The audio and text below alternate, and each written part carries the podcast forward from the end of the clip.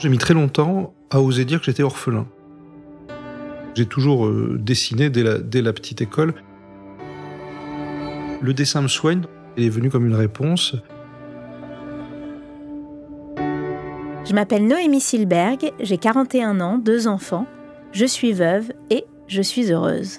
Et oui, c'est possible. J'ai écrit un livre dans lequel je raconte la traversée de cette épreuve.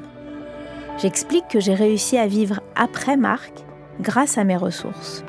Les ressources, c'est ce qui est en nous ou autour de nous et qui nous aide à surmonter une épreuve. S'identifier, se sentir moins seul, soutenu, compris, c'est ce qui fait du bien quand on traverse une épreuve. Les personnes que vous allez écouter raconter leur histoire, leur expérience, ont su en elles les ressources grâce auxquelles elles ont réussi à rebondir, à aller mieux, à se réinventer. Elles nous confient leur kit de survie leurs outils, leurs clés, toutes ces petites choses concrètes, pratiques, souvent évidentes, parfois cocasses, qui leur ont permis de se relever, de vaincre, de combattre et de surmonter ce putain d'obstacle. Alors inspirez-vous et trouvez vos propres ressources. Bonne écoute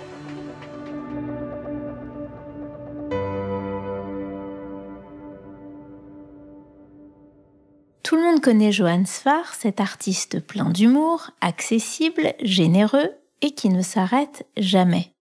Il a publié plus de 150 bandes dessinées, dont le célèbre Chat du rabbin, mais aussi des romans, des livres d'art, il a réalisé des films, dont celui sur Gainsbourg, adapté plusieurs de ses œuvres à la télévision et au cinéma, il joue enfin du ukulélé et il réfléchit et s'interroge sur tout et en permanence.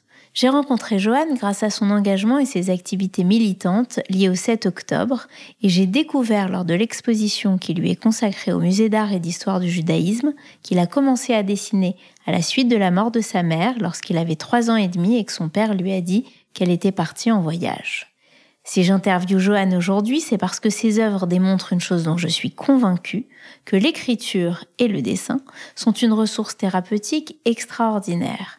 Et puisqu'il n'y a pas de hasard, Johan vient tout juste de sortir sa dernière BD, Les Idolâtres, dans laquelle il retrace son parcours depuis le décès de sa mère et explique comment il a fait de sa passion son métier, en répondant à ses questions et en remplissant ainsi les cases vides de ses bandes dessinées.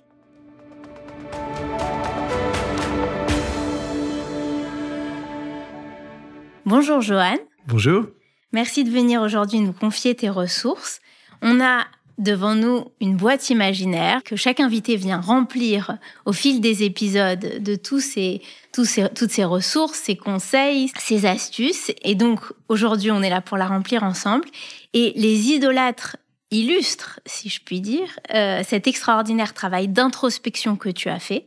Et je voudrais que tu nous racontes comment tu as compris que le décès de ta mère avait été le point de départ de tes dessins et que ces dessins sont finalement devenus ce que tu appelles ton refuge. Hmm. Je sais pas si je l'ai compris. En tout cas, j'étais pas celui qui dessinait le mieux à l'école, j'étais celui qui dessinait tout le temps. Et c'est un dessin qui, dès le début, a eu une, fonction thérapeutique, j'en sais rien, mais narrative. Il y a quand, quand, quand pour mille raisons le réel vous, vous échappe, le projet d'une réalité euh, sur laquelle on aurait prise et, où on pourrait euh, euh, contrôler, les, les, petits enfants jouent beaucoup à disparaître ou à faire semblant de disparaître, parfois derrière leurs mains, parfois derrière un rideau le dessin, c'est le lieu où on contrôle l'apparition des figures. Donc il y a, y a une prise de pouvoir de la part du jeune dessinateur et une prise de plaisir aussi parce que c'est très jouissif de, de, de décider euh, quand une histoire euh, finit ou pas. Il y a également le rapport aux formes, il y a également euh, le rapport dans mon cas à la, à, la, à la, figure féminine qui a fait défaut. Donc, en tout cas, dans le cas de ma mère, j'étais entouré de femmes, entouré de cousines, de grand-mères, d'amis, mais enfin, la mère a fait défaut. Et le dessin, le dessin est venu, euh, je sais pas si c'est comme un pansement, en tout cas, il est venu comme une réponse. Euh, ensuite, l'enjeu, c'est de parvenir à grandir sans la blessure. Je veux dire, bon bah oui, mais s'il y avait pas cette blessure, on l'enlève, je sais quand même dessiner. Donc, euh, donc voilà, je, me méfie beaucoup euh, parce qu'évidemment, je l'ai en tête tout le temps. Je, me méfie beaucoup de l'idée de dire que mon dessin est une thérapie. Euh, c'est une, je préfère dire que c'est une réponse. Euh, c'est une réponse avec les petites armes qu'on a enfant euh, à une réalité qu'on n'a pas décidée. D'ailleurs, pour dire quelque chose d'un petit peu d'un petit peu choquant, d'abord j'ai mis très longtemps à oser dire que j'étais orphelin, parce que moi je pensais que pour être orphelin il fallait avoir perdu ses deux parents. Et n'ayant perdu que ma mère, je pensais que ça me concernait pas. Ça, c'est d'une. Après, il a fallu aussi attendre que je comprenne que ma mère était morte parce que pendant deux ans, on me l'a pas dit. Euh, je viens d'une famille de grands intellectuels. Il y avait plein de psychanalystes, plein de docteurs. Mais enfin, je sais pas pourquoi. Enfin, si, je sais très bien pourquoi. Euh, mon père, qui avait beaucoup d'autorité, a ordonné à tout le monde de pas me dire que ma mère était morte. La conclusion que j'en ai tirée, c'était que c'est lui qui avait trop de peine de me le dire. Je, je, je vois pas d'autre explication parce que, enfin bon. C'est une question générationnelle aussi, mais parce que peut-être les parents, en fait, ils nous mentaient par omission pour nous préserver. Peut-être, peut-être aussi qu'il y avait euh, cette idée de pas devancer. On dit la même chose sur la sexualité. On dit toujours ne, ne devance pas les questions des enfants. Réponds-leur quand ils demandent, mais ne devance pas. Bon, mais enfin là, c'est pas tout à fait pareil parce que je regarde, je demandais dix fois par jour où était ma mère et on me disait elle est en voyage. Bon, euh, ce qui se passe dans la tête d'un enfant à ce moment-là, c'est qu'on se dit bah, c'est tout de même bizarre qu'elle m'ait pas prévenu. Qu'est-ce que je suis à ses yeux pour qu'elle soit partie sans me le dire Pour euh, donc euh, donc ça crée quelque chose. La chose provocante que je voulais dire, une fois qu'on a dit tout ça, j'ai eu une enfance extrêmement heureuse. Et, et il faut un certain temps pour oser dire qu'un enfant orphelin, malgré cette blessure, malgré ce manque, dans mon cas c'est pas un manque, c'est un vide, parce que j'ai pas les souvenirs qu'il faut. On peut avoir une enfance très très heureuse. Et, et j'ai des, des souvenirs d'enfance très précis de moments où j'allais très bien et où dans l'intimité de ma salle de bain, j'allais derrière un miroir et je me disais le pauvre petit et j'essayais de me forcer à pleurer parce que tout de même, il me semblait qu'ayant perdu ma mère, je devais être triste. Ça, ça c'est un truc dont je me rappelle, euh, je me rappelle vraiment bien. Je me rappelle aussi de mes colères quand les gens qui avaient tant connu ma mère me parlaient d'elle. C'est donc c'était devenu une espèce de tabou à mes yeux.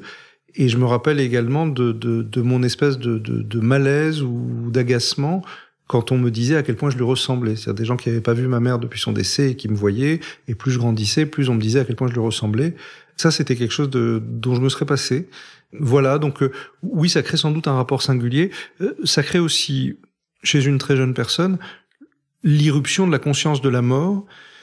Et là, il y a une part de moi, je vois bien que c'est générateur d'angoisse, je vois bien que ça, ça dès qu'un de mes proches s'approche d'un balcon, j'ai peur qu'il tombe. Ma mère est pas tombée d'un balcon, hein, mais c'est l'idée que je me fais. En revanche, savoir très tôt ce dont il en retourne au sujet de la mort, ça aide à se soigner de beaucoup de choses. Ça aide à éviter de perdre des années à faire des trucs qui nous plaisent pas. Euh, ça aide à croire. Moi, j'ai, pardon de dire des, pardon, c'est l'auteur du chat du rabbin qui parle, mais j'ai jamais été croyant. J'ai jamais été croyant puisque des petits, on essayait de m'expliquer un Dieu qui punit et qui récompense je savais bien que j'avais rien fait de mal et ma mère non plus. Donc j'étais là. J'avais pas besoin d'attendre Lévinas et Auschwitz pour qu'on m'explique que là on n'était pas dans la rétribution. Et alors quand on est enfant, le dieu absent de Lévinas, bon. Donc euh, donc je faisais, je mangeais cachère pour faire plaisir à mon papa. J'allais. Euh, J'ai une histoire formidable qu'a raconté le rabbin Corsia il y a quelques jours. Ce sont deux rabbins qui discutent de l'existence de Dieu, et après une nuit de, de, de, réflexion, ils tombent tous les deux d'accord, ils sont absolument certains que Dieu n'existe pas, et une fois qu'ils ont fait cette conclusion, ils vont tous faire leur prière à la synagogue. ça, ça, ça, a été mon enfance. À quel moment précisément tu t'es mis à, à dessiner? J'ai jamais pas dessiné, j'ai toujours euh, dessiné dès la, dès la petite école. Euh, je crois que beaucoup de jeunes gens arrêtent au moment de l'adolescence. Moi, j'ai pas arrêté. La, la, vraie césure, elle est là. Euh, ensuite, la question, c'est quel dessin? J'ai fait enfant un, un, dessin de divertissement, mais dans lequel euh, les monstres, les créatures fantastiques étaient omniprésentes, ce qui est encore le cas aujourd'hui. La vraie question chez moi, ça a été de tordre le cou à la morbidité. J'avais euh, euh, quand j'étais étudiant, je m'étais fait admettre à un cours de médecine légale, donc je, je, je disséquais beaucoup de cadavres, j'étais de, beaucoup dans les ossements, j'étais, on le voit dans tous les vampires que je dessine ou quoi.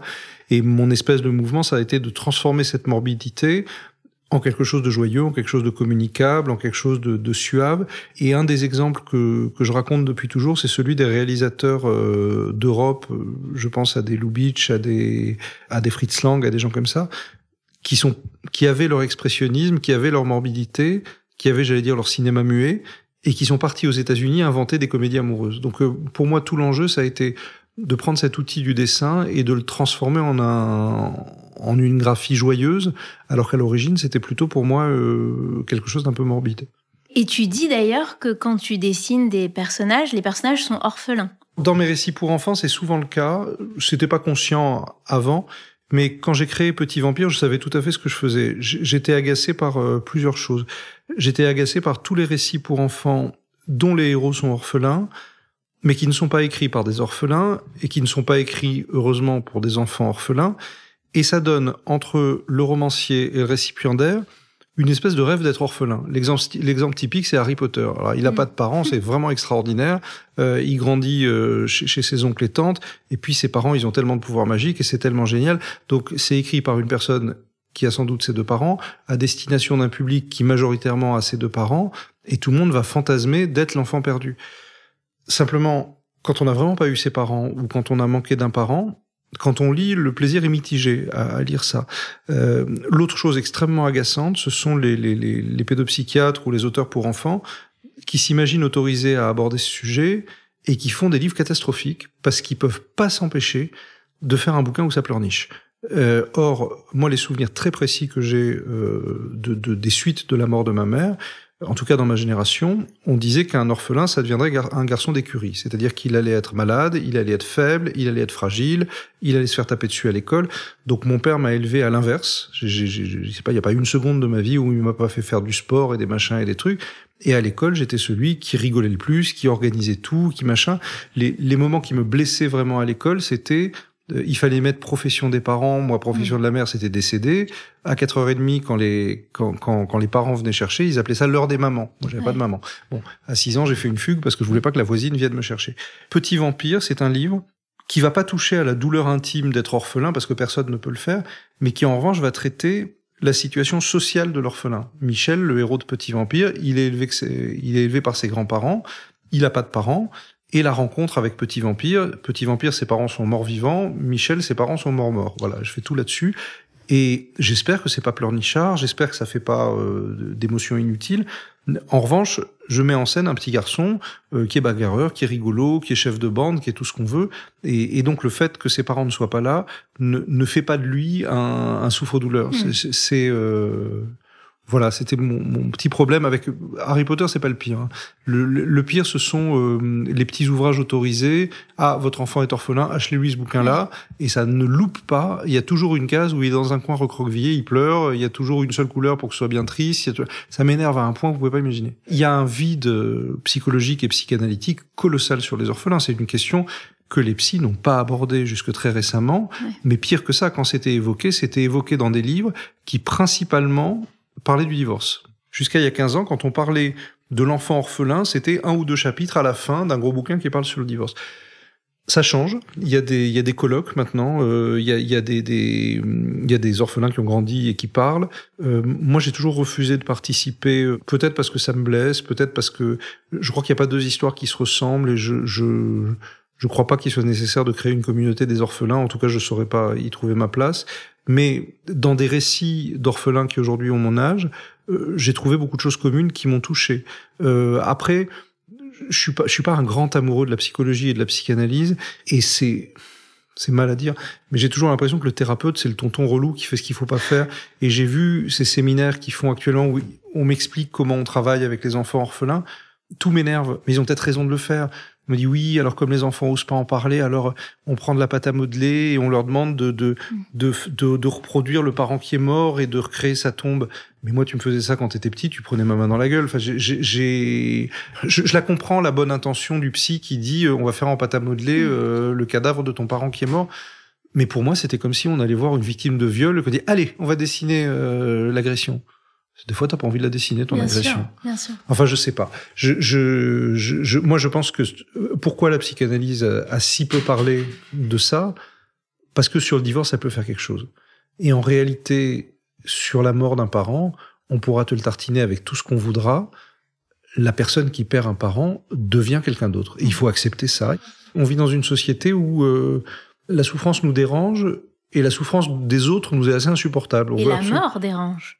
Oui, la mort dérange beaucoup, c'est gênant. Moi, je me suis souvent retrouvée dans, dans des situations où les gens n'osent pas, où tu sens qu'ils marchent sur des œufs. Et... Bien sûr, bah, ça fait quand même pas plaisir. Donc on a, mais, mais ça, ça, on peut le comprendre simplement.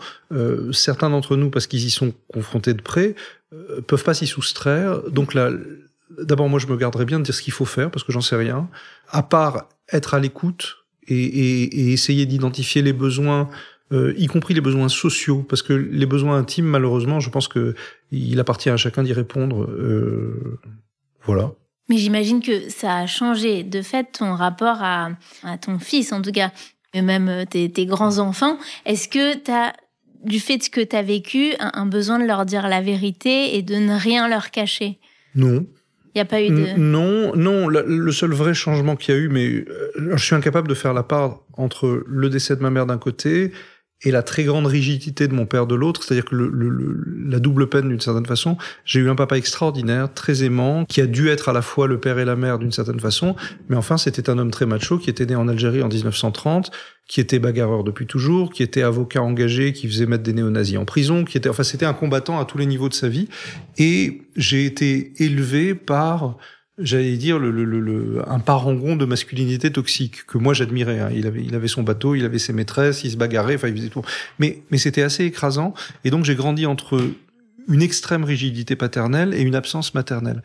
Le résultat de ça, quand on me voit moi en tant que père aujourd'hui, j'ai pas la moindre autorité. Et je fais exprès de pas avoir la moindre autorité puisque mon modèle, ça a été mon grand-père maternel qui était, euh, dont toute la famille a été exterminée pendant la Shoah par balle, qui, est, qui a perdu sa fille unique, donc ma mère, et lui, dès que ma mère est morte, il m'envoyait les, catalogues de jouets et je pouvais cocher tout ce que je voulais et je recevais tout. Si je pouvais recevoir une case, de 10 kilos de jouets. Et, et mon père était foudrage, disait mais tu vas pourrir ce gosse, c'est pas possible. Et mon grand-père disait bah non, si c'est un con, c'est un con, et puis si c'est pas un con, ce sera pas un con. Donc j'ai grandi avec comme euh, figure secourable, Alice Miller dirait comme main secourable, ce grand-père maternel qui considérait que j'avais droit à tout ça fait de moi une personne insupportable, ça fait de moi à 52 ans un énorme capricieux. Dès que je rentre dans un magasin, j'achète tout. Je, je, je pourrais gagner autant d'argent que je voudrais, mon compte en banque sera toujours vide, puisque dès que j'ai de l'argent, je le dépense. Je suis comme ça. Bon. Tu dis ça de la nourriture aussi. Je mange en permanence. Je, enfin bon, dès qu'il y a un truc, je vais le faire. Je je j'ai pas beaucoup de limites morales. J'ai pas beaucoup de bon. Si pas faire de mal aux autres, voilà. Mais à part ne pas emmerder les autres, si c'est juste ma satisfaction personnelle, j'ai pas de limite. Pourquoi je raconte ça? Puisque là, Là, il y a une faiblesse dans mon éducation. Je, je, ne, je ne sais pas cadrer un enfant. Je sais lui parler intelligemment, je sais, euh, je crois, euh, je sais être là pour lui, je sais jouer pendant des heures à toutes sortes de choses. Je saurais pas être euh, le père qui dit non, reprends pas du pain. Ça, je, je sais pas faire. C'est vrai, malheureusement, on me laisse seul avec mon fils de, de 3 ans. S'il veut manger des haribots toute la soirée et qu'on regarde 4 heures de dessin animé, c'est ce qui va se produire. Et je sais que c'est pas bon pour lui. Mais faut accepter, je crois qu'il faut accepter ses limites. Là, on est sur mes limites. Qu'est-ce qui a été le déclencheur de euh, la sortie des idolâtres? L'âge. Pourquoi ça vient maintenant L'âge. Euh, avant tout, ça m'importe beaucoup que les bandes dessinées soient une industrie et une industrie euh, de divertissement. Donc, à chaque fois que je commence un livre, je me demande si je vais en vendre. Je fais partie des gens pour qui c'est pas c'est pas un gros mot. et j'ai toujours travaillé pour les enfants, j'ai toujours travaillé pour le grand public. là, les idolâtres, c'est 200 pages d'une espèce d'introspection, en tout cas d'un travail euh, sur le dessin, pour savoir si le dessin c'est pas une nouvelle religion, pour savoir si euh, on peut devenir un artiste sans avoir un deuil, pour savoir euh, ce que c'est que l'image de la femme, la construction de l'Oedipe quand on n'a pas eu de, de, figure maternelle. bon, ça pendant très longtemps, on m'aurait dit tu vas en vendre trois. ensuite, le petit déclic, ça a été quand on a commencé à préparer l'exposition, de voir cette affiche du premier chat du rabbin dans lequel j'avais pris une photo de ma mère et moi, et à la place du nourrisson, j'avais mis un chat, enfin en redessinant. Et, et je me suis dit, mon lecteur est assez grand maintenant, puisqu'on se connaît depuis 30 ans, pour que je lui donne les clés. D'une certaine façon, les idolâtres, c'est les clés du chat du rabbin. Mmh. C'est euh, euh, le chat du rabbin, c'est un être qui fait partie de la famille, mais qui n'a pas droit à la parole. Donc c'est l'enfant à qui on n'a pas encore dit que sa mère était morte. Bon, alors ça, ça m'a amusé. Et puis, euh, et puis je me suis trouvé un peu euh, embarqué par mon sujet. Euh, c'était l'occasion. Euh, ça, m'intéresse aussi beaucoup dans une période euh, où on parle beaucoup d'agression sexuelle, où on parle beaucoup de certains artistes qui croient que sous prétexte qu'ils ont, qu'ils sont artistes, ils ont droit d'agresser quelqu'un. ça m'intéressait de parler du statut du dessin qui peut être apaisant. J'ai beaucoup j'ai enfin j'ai beaucoup travaillé sur l'idée que le monde de la représentation, que ce soit le dessin, que ce soit la peinture, que ce soit le cinéma, au contraire, ça devrait éviter les pulsions d'agression, éviter les, les, les, pulsions violentes, puisque euh, c'est une manière de de s'aimer sans se dévorer. J'ai euh, j'ai fait exprès. En fait, les, idolâtres, j'ai fait exprès. J'ai tellement peur d'emmerder les gens. J'ai fait exprès de commencer les idolâtres avec des anecdotes débiles c'est-à-dire sexuelles, euh, pour que tout le monde les trouve amusantes. Pour Mais elles sont vraies. mais, elles sont tout à fait vraies. Elles sont tout à fait vraies et elles partent d'une chose, d'un constat très simple. Ça devient de l'art dès qu'on dérive.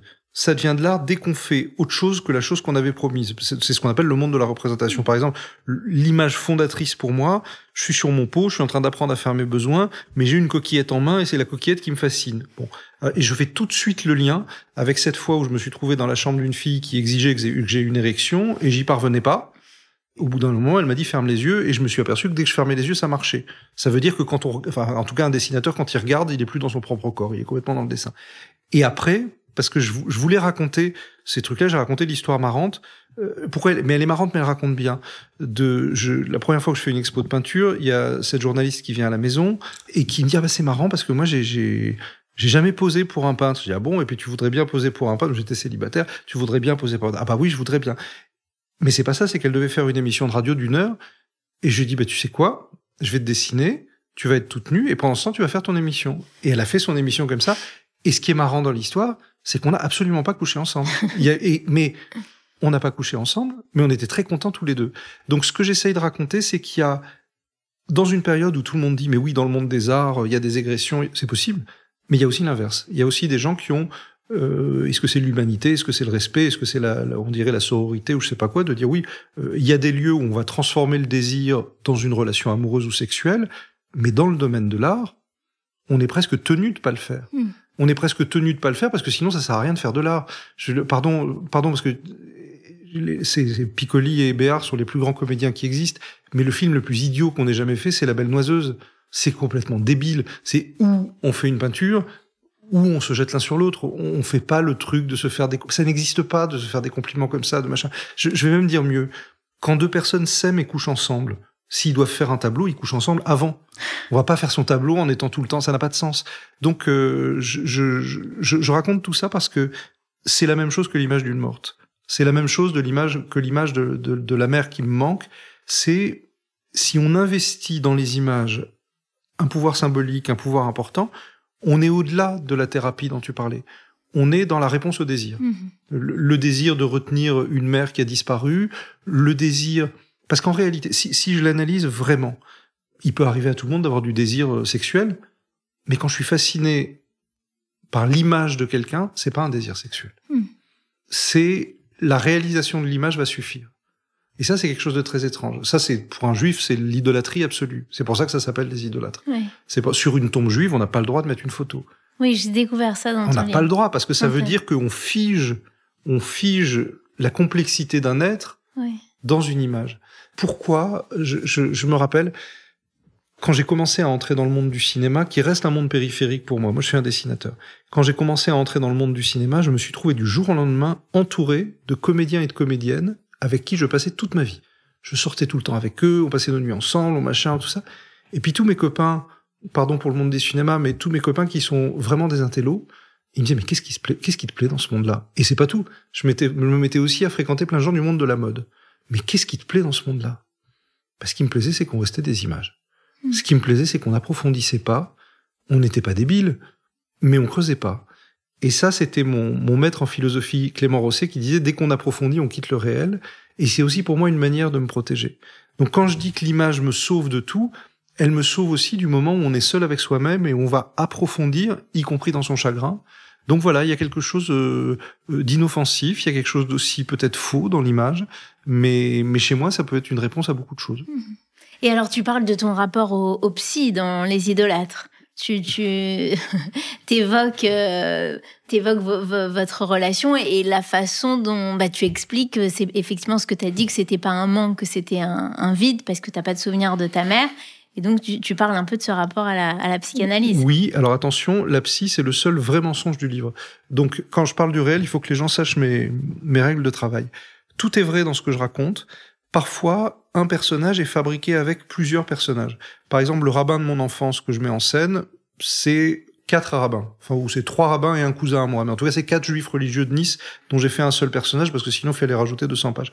La psy, c'est un plus gros mensonge encore puisque j'ai vu une psy que six mois dans ma vie, au moment où je me suis retrouvé célibataire, et elle m'a sauvé la vie. En fait, c'était mon, petit garçon, mon fils aîné, qui avait besoin, pensait-on, de, voir une thérapeute. Euh, dès qu'il a vu la psy qui était une pédopsychiatre, il a dit j'ai rien à faire avec elle, je veux pas la voir. Bon, et je me trouve dans un cabinet de pédopsychiatre et j'ai cette dame qui dit et vous, Monsieur Sfar? J'ai dit, enfin, je suis pas dans votre cœur de cible. Elle me dit, mais ne refusez pas la main qu'on vous tend. Et je me suis trouvé pendant six mois à voir cette psy qui, à part moi, ne s'occupait que d'enfants et qui m'a littéralement sauvé la vie parce que. Euh, là, t'avais quel âge? bah Là, c'était il y a une dizaine d'années ou une, une, quinzaine d'années, je sais plus. Enfin, quand quand quand je, quand je me suis séparé. Mais c'était très bref. Or là où il y a un mensonge dans le livre, c'est que dans le livre, je continue des conversations avec mm. cette psy jusqu'à aujourd'hui. En réalité, la dernière fois que je l'ai vue, c'était il y a dix ans et je l'ai vue que six mois dans ma vie. Mais et t'as considéré qu'au bout de six mois, t'avais ah oui, avais terminé D'abord, d'abord parce que ça m'emmerdait. Euh, ensuite, parce que moi, je, je moi, j'aime bien que ce soit mes lecteurs qui payent quand je parle. Pour moi, payer quelqu'un pour parler, je trouve que c'est, enfin, c'est pas juste, quoi. C'est, c'est comme si une danseuse, elle est, elle est payée pour qu'on la regarde danser. Enfin, c'est pas possible. Et puis, il y a, y a, un moment, euh, c'est pardon, on doit pas dire ça. Si les thérapeutes m'entendent, ils vont dire que j'ai rien compris. Mais moi, j'y arrive mieux tout seul. J'avais pas envie d'y aller. Elle m'a presque forcé à y aller quand elle me dit refusez pas la main qu'on vous tend. Et j'y suis allé pour une raison très simple. C'est que c'est un moment où j'ai eu l'impression de risquer ma vie. J'ai un moment quand je me suis trouvé célibataire autour de 40 ans, je je me sentais pas survivre à ça. Et, et je dois dire qu'en quelques mois, et en, ça elle est très forte, je me suis complètement reconstruit. Et après, ça m'a plu. Après, la, vie s'est remis à me plaire. Moi, dès que la vie me plaît, j'ai pas besoin qu'on me l'explique. Donc, euh, mais là, dans ce livre, j'avais besoin. Dans ce livre, j'avais besoin puisque toute l'idée, c'était de substituer quelqu'un au rabbin de mon enfance. Parce que la, religion, c'est tout de même très bien fait. Euh, quand on y va à fond, on n'a pas besoin d'un psy, puisqu'ils ont réponse à mm. tout, ils sont là. Euh, bon. Euh, là, il y a un moment, bon, la psy, c'est autre chose. Et alors, tu dis que tu dessines euh, au milieu des gens que t'aimes, dans le bruit, dans. Ah oui. T'as pas besoin de calme et d'isolement, Surtout pas. Surtout pas. Surtout pas. Le, dessin, il y a trois types de dessins. Il y a le dessin d'après nature, donc quand on observe. Il y a le dessin d'imagination, c'est celui de mes bandes dessinées. Et il y a le dessin d'après document, quand on copie un dessin, quand on copie une peinture. Moi, j'ai besoin du dessin d'après nature pour me sortir de l'imagination. Donc, euh, euh, je vais être entouré, il y a des gens, il y a du bruit, il y a le café, il y a des chiens, il y a des chats. Euh, là, par exemple, il y a ça, j'étais rue Bonaparte dans un café avant-hier. Donc, il y avait une, une vieille dame qui, qui avait son thé. J'ai dessiné un gros oiseau qui lui mangeait dans le thé. Il y a des nanas qui discutaient de la série Sex Education. Il y a un intello qui lisait son bouquin. Il y a une très jolie fille qui est entrée puis qui a tripoté son portable. Elle avait des bottes, elle avait des machins. Euh, bon, j'ai dessiné tout le monde, mais pendant ce temps, je faisais une bande dessinée d'imagination. Mais ces dessins d'après nature, ils m'ont permis de me, oui, de me détendre ou de me mettre en, euh, comme les gammes peut-être d'un musicien. En tout cas, moi, dessiner dans le calme, ça, je sais pas. Ensuite, euh, tout de même, moi, je dessine pour raconter. Hein. donc, c'est pas, c'est faire joli, ça m'intéresse pas beaucoup. Si c'est dans un, moi, j'aime bien mettre le dessin dans les sciences humaines. J'aime bien que le dessin soit une réponse au travail du romancier, au travail du journaliste, au travail de l'historien. Euh, je suis pas sur le même terrain qu'eux, mais tout de même ça se recoupe parfois. Voilà, mais c'est vivant. Si c'est pas vivant, c'est pas mon travail. Si c'est pas observé dans le monde, si je suis pas au milieu du monde pendant que je dessine, là je termine cet ouvrage qui s'appelle Nous vivrons, qui fait 500 pages sur euh, l'identité juive. Il y a eu 250 pages en France et 250 pages en Israël, et c'était euh, malgré le tragique de la situation, euh, c'était une grande joie d'être en Israël et de voir. moi, moi j'ai eu cette blessure j'espère qu'a ressenti le monde entier, mais en tout cas qu'ont ressenti tous les juifs après le 7 octobre, de se dire euh, quelque chose de l'ordre de ce qu'on a subi pendant les pogroms russes et pendant la Deuxième Guerre mondiale vient de se reproduire. Et tant que j'étais en France et d'une certaine façon loin du drame, j'étais en train de m'autodétruire. Et dès l'instant où je suis arrivé en Israël avec mes crayons, avec mes carnets, rencontrer des êtres humains, y compris évidemment des Arabes, euh, des acteurs, des comédiens, discuter avec eux de comment ils voient l'avenir, j'ai repris espoir, non pas que j'ai une solution, mais moi le, dessin me soigne dans la mesure où, plutôt que d'avoir de grandes idées, il me met face à des êtres humains, je les écoute, je les regarde, et là on est presque dans le contraire de ce qu'on disait tout à l'heure. Tout à l'heure on disait l'image, ça va devenir une idolâtrie puisqu'on n'approfondit pas mais ça nous soigne. Mm. Ça c'est presque la thérapie. Ensuite l'entretien c'est autre chose. L'entretien c'est je rencontre une personne, je vais faire un portrait, mais elle se met à parler, et, là, je m'ouvre, voilà. Et, le mouvement, mm. et là, je m'ouvre, et là, j'apprends quelque chose. Mm-hmm. Et là, je sors peut-être, puisque toute la question des idolâtres, c'est est-ce que le dessin, c'est un leurre? Alors, c'est un leurre si c'est juste une image. Si on entre dans un processus dialectique, et une autre chose toute bête, le dessin permet de passer du temps avec quelqu'un. Si je prends la personne en photo, il y en a pour deux secondes. Si je me mets à la dessiner, ben on va commander quelque chose, on va discuter, on va voir une personne qui n'était pas prévue, qui va se ramener. Et tu vas la dessiner différemment selon l'échange que vous allez ah, avoir, évidemment. Exactement. Et, et en plus, je sais ce que je raconte. Je sais. Euh, alors là aussi, en Israël aussi, j'ai menti. J'ai eu. Euh, d'abord, il y, a des gens qui voulaient pas qu'on dise leur nom. Euh, il y a ensuite, parfois, pour mettre deux ou trois personnes, j'en ai fait une seule. Donc j'ai dû inventer des personnages avec des phrases vraies. Mais il fallait que ça. Donc, Mais c'est une façon de romancer. Enfin, c'est la sûr. façon dont on romance une bande dessinée, j'imagine. Bien sûr, bien sûr. Mais donc tout ça, euh, tu vois, tu me disais, est-ce que c'est dans la vie? Si c'est pas dans la vie, ça n'a aucun sens. Mm. C'est euh, donc voilà, là, je reviens d'un truc. euh, je sais pas si ça s'appelle une BD de reportage, mais en tout cas, c'est une BD sur la vie. Et, et pour parler, tu parlais de thérapie au début. Là, c'est une thérapie avec certitude. C'est euh, j'étais détruit euh, symboliquement dans mon identité euh, juive et même dans ma légitimité à être français, parce qu'il s'est passé le 7 octobre et par euh, une certaine indifférence de la population civile, en tout cas selon ma, ma perception. Et dès que je suis arrivé en Israël et dès que j'ai vu des humains, euh, il y a eu chez moi du, du soin, c'est une certitude. En tout cas, ça a été ma réponse. Et j'espère que c'est communicable. J'espère que quand le livre sortira, il y aura euh, euh, moins d'idéologie et plus d'humanité, en tout cas à la lecture de, de l'ouvrage. Il y a des jours où tu ne dessines pas? Ouais, et j'aime pas. C'est des jours où il y a de la promotion, où on a, par exemple, euh, ou quand on prépare des films de grande journée d'écriture avec des scénaristes. Donc là, je peux pas trop prendre mon crayon.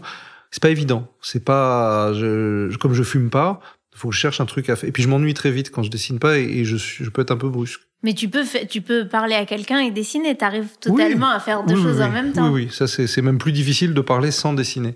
Mais il y a besoin de cette activité. Euh, c'est comme un gros fumeur. hein. Je crois que c'est faut pas le- l'intellectualiser trop. C'est dessiner, c'est ce que je fais. C'est après, après c'est ce qui est parfois un peu douloureux, c'est l'image de soi parce que c'est un peu vain, mais je fais les mêmes dessins que quand j'étais jeune homme, mais je suis plus un jeune homme. Et, et, et ça, c'est c'est quelque chose au- à quoi je pense quand je pose mon crayon. Parce que il j'ai eu le bonheur de connaître Mireille Darc quand on avait, et et j'ai eu un jour euh, Brigitte Bardot au téléphone. Bon, quand on avait Mireille Darc au téléphone, c'est la même voix que les films de Mireille Darc des années 1960. Je me prends pas pour Mireille Darc, mais quand je dessine, c'est les mêmes dessins que quand j'avais 25-30 ans.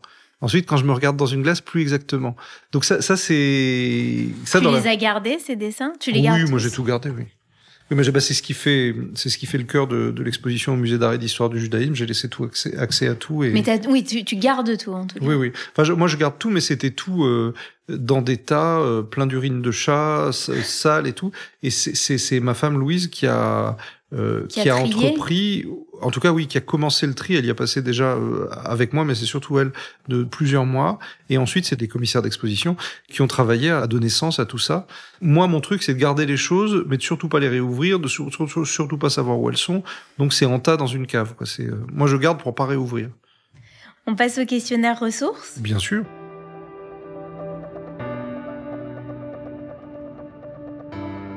Est-ce que tu as un lieu réel ou imaginaire, un lieu sûr qui représente le calme et la sérénité? Ah oui, c'est la mer Méditerranée.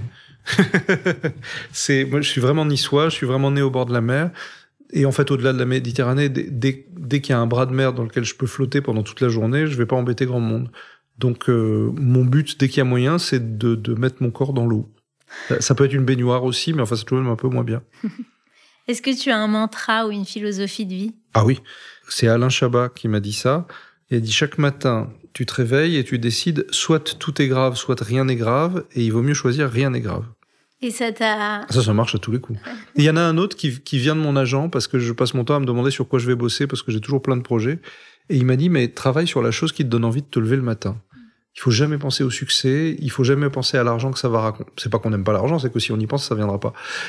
Il faut, il faut faire le truc qu'on a envie de faire quand on se lève le matin. Ça, je, vraiment, quitte à, typiquement, je suis en train de faire un livre, je suis en retard, tout le monde me demande de le livrer. Simplement, j'ai envie de faire autre chose. Ben, le livre Nous vivrons, c'est tout à fait ça. J'étais en retard sur autre chose. Et il y a un moment où, peut-être à cause du 7 octobre, j'étais incapable de travailler sur quoi que ce soit. J'ai tout arrêté, j'ai commencé ce livre-là. Et, et si je l'avais pas fait, j'aurais juste loupé l'autre livre que j'étais en train de faire. Ouais. Donc je pense que j'ai bien fait. Est-ce que tu as un objet qui te donne de la force? T'as un porte-bonheur, un gris-gris, un souvenir? Ça, c'est une bonne question. Je suis pas très fétichiste des objets dans le sens où, euh, par exemple, mes objets de dessin, ils sont assez banals. J'ai pas, j'ai pas une plume fétiche ou un stylo fétiche. J'aime beaucoup mes guitares. Quand je les prends, je, je me sens très très bien.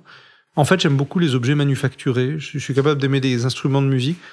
Est-ce que tu as une référence culturelle ressource? Un livre, un film, un personnage? Des choses qui font que je me sens bien, oui, oui. Ce sont des bandes dessinées. C'est pas un hasard hein, si je fais des bandes dessinées. En particulier les dessins de Hugo Pratt, par exemple. Dès que j'ouvre euh, Les Scorpions du désert ou Corto Maltese, je me sens tout de suite. euh, euh, c'est très paisible. Voilà. Est-ce qu'il y a une rencontre marquante? Dans ma vie, liée à ta puisqu'on a parlé de, du dessin, du décès de ta mère, est-ce que par rapport à... C'est une bonne question. Bah, je, je, devenir parent tout de même. De, de, devenir parent, c'est la. Mon grand-père disait toujours, tu peux tout jeter de Sigmund Freud, mais garde instinct de vie, instinct de mort. Et moi, tout ce qui relève de l'instinct de vie, euh, je, je, je, fais partie des gens qui disent un enfant, c'est toujours une bonne nouvelle. Donc devenir père, c'est la plus belle des rencontres. Euh, je fais, je, fais partie des gens qui adorent être un père. Ça me, ça me plaît beaucoup. Voilà, ça. Après, je vais dire des, des banalités, mais la, la, première fois où j'ai eu le chat du rabbin, j'ai eu ce chat qui a sauté dans ma poche. Ça a été la réponse à plein de choses. Il faut accepter. En fait, on choisit pas les drames que la vie nous envoie. Donc, quand elle envoie des trucs chouettes, il faut pas se les interdire. Mm. Qu'il s'agisse de rencontres amicales, qu'il s'agisse de rencontres amoureuses, qu'il s'agisse d'un chat qui saute dans votre poche, qui on est pour dire non à un truc chouette envoyé par l'existence. Voilà. Et alors, c'était comment le chat qui saute dans ta poche? C'était le plus moche de l'élevage. Et j'avais un gros manteau et il était dans la poche et il voulait pas sortir. Euh, il était tout petit euh, et c'était un, un bébé, ça s'appelle oriental. Il était tout rose gris. Il avait l'air d'une chauve-souris sans les ailes. Et j'ai tout de suite adoré cet animal. Et dès qu'il était à la maison, je le dessinais tout le temps. Et euh, pratiquement euh, trois semaines ou un mois après, il y avait les premières pages du chat du rabbin. Et si j'avais pas eu ce chat, il n'y aurait pas eu le chat du rabbin. Comment est-ce que tu compléterais cette phrase les, épreuves rendent? Alors, je me méfie énormément de la résilience et je me méfie énormément de l'injonction qu'on fait aux victimes de devenir plus fortes. Parce qu'à force de nous le répéter, on se dit mais c'est embêtant parce qu'il y a plein de gens qui sont peut-être plus forts, moi pas. Il y a une part de moi qui pense que que ça rend pas différent des autres. Peut-être que, peut-être, en tout cas dans le cas de la perte des parents, euh, quand on est petit, on est plutôt au courant de la mort que les autres, donc on en tient compte. Mais à part ça, je, je, moi je plaide beaucoup pour la banalité. Moi je suis, je suis ravi de parler du décès de ma mère parce que c'est moi qui le décide, j'aimerais pas être défini de cette façon-là. ça fait partie de mon histoire. Je, ce qui me définit, c'est la manière dont j'ai mis ça euh, dans mon petit sac à dos et dont j'ai rangé mes affaires. Mais comme tu le disais au cours de notre échange, ça change ta vision de la vie. C'est certain. Oui, oui, c'est certain. Ça crée une lucidité. Voilà. Ça crée. Je crois pas que ça rende plus fort. Je, si, alors, si ça rend plus fort face aux blessures et aux douleurs ou au contraire, ça les rend insupportables. Mm. C'est-à-dire qu'il y a, moi, moi, je suis, je suis frappé de voir je parviens parfois à traverser des moments insoutenables euh, de manière peut-être beaucoup plus distanciée que d'autres. Et à l'inverse, il y a des choses que je décide de ne pas m'infliger. Si je dois aller au cimetière, j'y vais très bien. Mais il y a de nombreuses fois où je décide de pas y aller. Mm. Et là, ça, je me l'autorise. Alors que il y a beaucoup de gens qui se sentent obligés d'aller à des obsèques, moi pas. Même si j'étais très ami avec la victime, euh, si, si la victime, avec le mort ou la morte, si j'ai pas envie d'aller au cimetière, j'irai pas. et, donc, euh, donc moi, ça m'a rendu, ça m'a pas rendu plus fort, mais ça m'a rendu beaucoup plus égoïste. C'est quand j'ai pas envie de faire un truc, je le fais mhm. pas. Quel est l'outil que tu vas mettre dans notre boîte? Euh, C'est le dessin, mais est-ce que comment est-ce que tu analyses finalement ces, ces, ces ressources? Est-ce que tu dirais que le dessin c'est ta ressource? Oui, euh, je, je, crois. Ça, je crois qu'on on peut mettre le dessin dans la boîte de quiconque, même si on n'est pas dessinateur. On, nous fait croire que c'est un métier, on nous fait croire que c'est un don. En réalité, c'est une pratique, de la même manière qu'il y a l'écriture. Et je crois que chacun devrait avoir un carnet dans lequel il s'autorise à dessiner, pas seulement d'imagination, mais en regardant le vrai monde. Prenez un cahier, prenez un stylo, dessinez votre chat, votre chien, votre arbre, votre feuille. Le but, c'est pas que le dessin soit beau. Le but, c'est que vous ayez passé un petit moment à regarder cet objet ou cette créature. Il y a le, le, silence du dessin, c'est un lieu de, de, ressources aussi puissant que la lecture. C'est un, un, la lecture, c'est extraordinaire. Et que l'écriture, tu les mets au, même plan. Ça ressemble, mais c'est pas exactement pareil. C'est pas exactement Pourquoi pareil. Parce que l'écriture, c'est tout de même euh, quelque chose de causal, il y a le début, la fin d'une phrase, il y a un point, il y a une autre phrase. Le dessin, il va apparaître comme un révélateur photo. Il y a quelque chose d'englobant dans le dessin et on quand on dessine, on endort les mots dans sa tête. Donc on n'est on n'est pas du tout dans le dans le symbolique, dans le descriptif. On est dans quelque chose de beaucoup plus diffus. Donc euh, donc c'est apaisant. Par exemple, c'est pas fatigant de dessiner. moi, je peux dessiner 10 heures par jour, je vais pas être fatigué. À l'inverse, si on écrit, alors si on écrit une heure ou deux, on est déjà bien fatigué. Donc on voit bien que c'est pas la même partie du cerveau qui est, qui est sollicitée. C'est une attitude contemplative. Tu me mets dans une piscine, je nage, je dessine. J'ai pas de crayon en main, j'ai mm. pas de carnet en main, mais pourtant je dessine les gens en permanence. Donc euh, euh, donc c'est un état. C'est plus c'est plus proche du zen en fait. C'est plus proche de ce genre de truc. Voilà. Et enfin, est-ce que tu as une chanson qui te ressource? Oh, il y en a plein, mais euh, celle assez pénible qui saoule tout le monde, c'est euh, Brooklyn by the Sea de Mort Schumann. Ça, j'aime beaucoup. C'est sur les, les, les, vieux juifs à, New York. Là. Brooklyn by the Sea, Mort Schumann, ça me ressource à tous les coups.